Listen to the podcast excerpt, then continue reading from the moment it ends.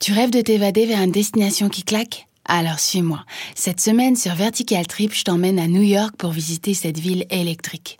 Plus qu'un voyage, c'est une histoire que je te raconte. Vertical Trip.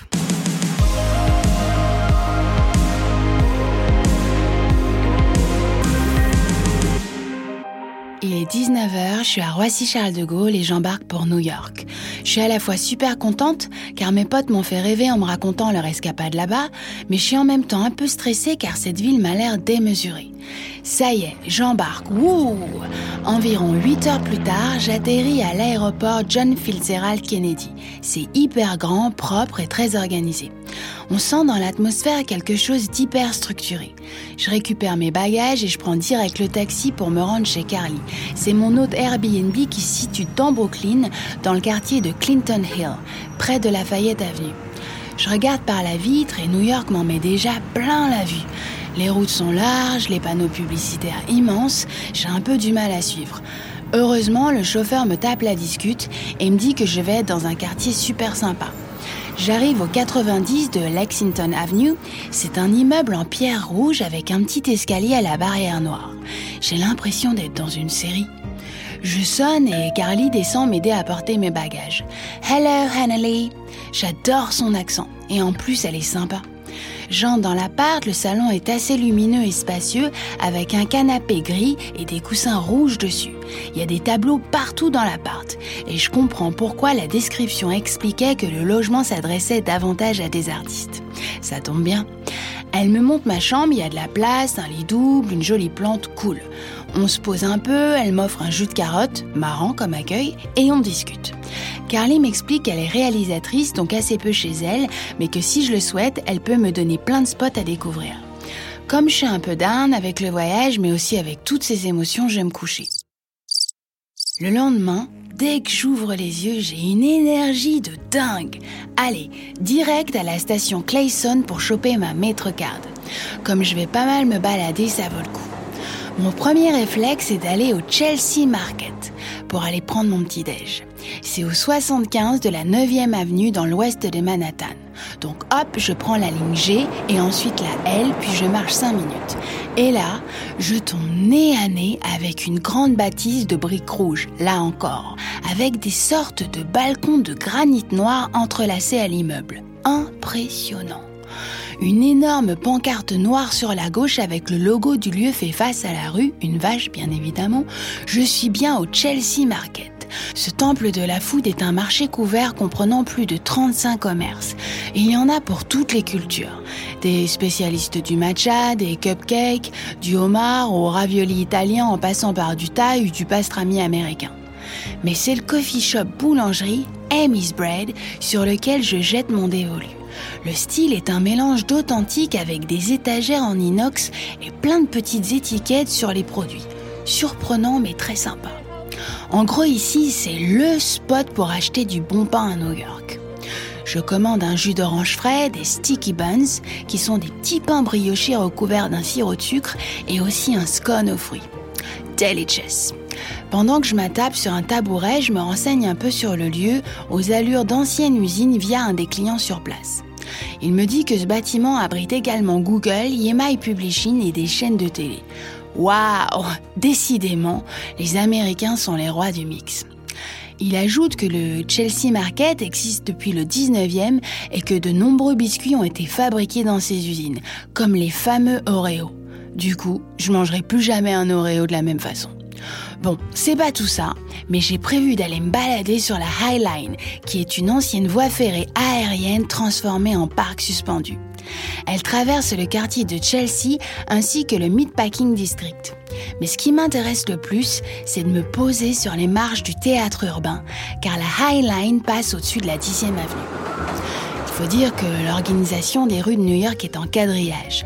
On se repère en croisant souvent l'avenue qui s'étale de l'ouest à l'est et les rues du sud au nord. Donc je rentre par l'entrée qui se situe sur la 14e et me promène dans ce parc unique. Il y a des tas de trucs à faire, comme du pilate, des cours de botanique, des expos d'art contemporain, le tout dans une faune et une flore à des dizaines de mètres de haut. C'est carrément un parc avec des oiseaux, des plantes partout et même des papillons. Truc de dingue, on est quand même en ville. L'architecture est un aspect assez cool du lieu aussi, d'autant qu'on est à fleur des toits. Super troublant.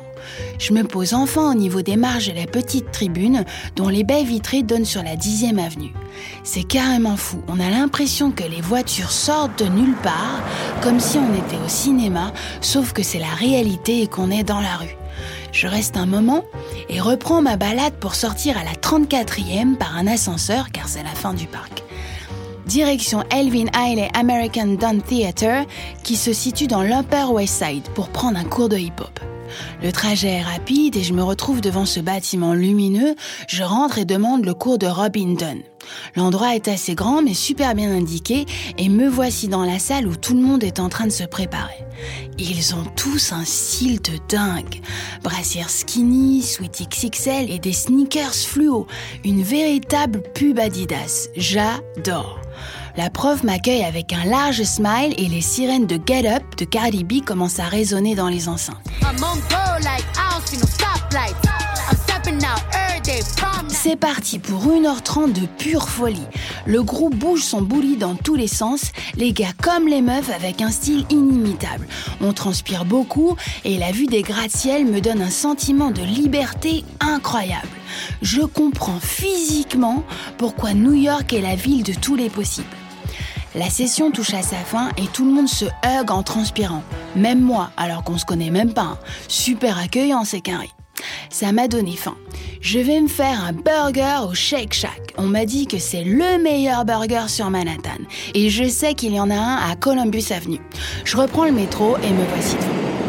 La devanture est assez simple et le design contemporain mais sans chichi. En entrant, il y a deux files. L'une pour les commandes chaudes, l'autre pour les boissons et les snacks sucrés. Des gens sont assis sur un banc et attendent. J'ai un peu de mal à comprendre comment ça fonctionne ce truc. Bref, je finis par commander un double Shake Shack bacon avec des frites au fromage et là on me donne une télécommande qui se met à vibrer dans ma main lorsque vient mon tour. Super marrant. Mais la surprise est carrément ouf quand je croque dans mon burger. La viande est tendre, le mix des frites dentelées et du fromage, c'est l'explosion. Le septième ciel, l'orgasme gustatif. Comment un burger peut-il être aussi savoureux? Et surtout dans un fast-food Après cette claque de saveur, la lumière commence à baisser et c'est exactement le moment d'aller dans le quartier de Times Square, le carrefour mythique. Comme c'est un peu loin, j'ai un taxi et me voici enfin dans le New York qu'on voit dans les films, la ville lumière. Times Square s'étend entre la 42e et Broadway, ainsi que la 6e et la 9e. Je suis hypnotisée par ce lieu magique plein de couleurs. Mais je dois avouer que cette effervescence me donne un peu le tournis. Je rentre donc chez American Eagle Outfitters et me pose dans un canapé vintage pour respirer un peu. Enfin quand je lève la tête, je réalise que j'ai trouvé le magasin de ma vie. Tout est trop cool, il y a de véritables pièces, des bijoux, des headbands et un petit crop top fila, une vraie trouvaille. Malgré ce sursaut d'énergie, le contre-coup du check lag se fait sentir et je me sens épuisée de nouveau. Il paraît que New York peut faire cet effet-là, double effet qui se coule. Du coup, je rentre direct à Brooklyn en taxi. Carly me fait un petit geste de la main quand j'arrive et je vais me coucher direct. Demain m'attend un long programme. Le quartier de Williamsburg et son street art, Park Slope, le Green Market. Mais ça, vous le saurez la semaine prochaine. En attendant, c'est terminé pour cet épisode de Vertical Trip. Si t'as aimé, abonne-toi à ton application de podcast préférée et parle-en à tes potes sur les réseaux sociaux. Nous, on se retrouve lundi prochain pour la suite de l'épisode de New York et en attendant, prends soin de toi. Bisous trip.